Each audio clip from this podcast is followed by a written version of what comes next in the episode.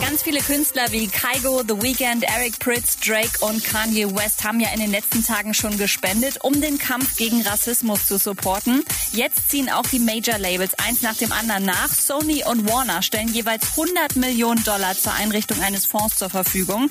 Universal macht 25 Millionen locker, das sei aber erst der Anfang.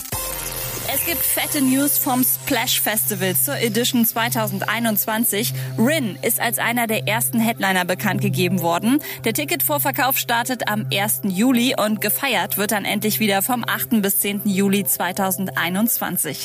Und falls ihr mal ein paar Verrückte sehen wollt, die auf einem Straußenvogel um die Welt reiten, checkt mal das neue Musikvideo Lose Somebody von Kygo featuring Ryan Tedder von One Republic. Die konnten wegen Corona nur mit Greenscreen drehen, ist aber sehr witzig geworden.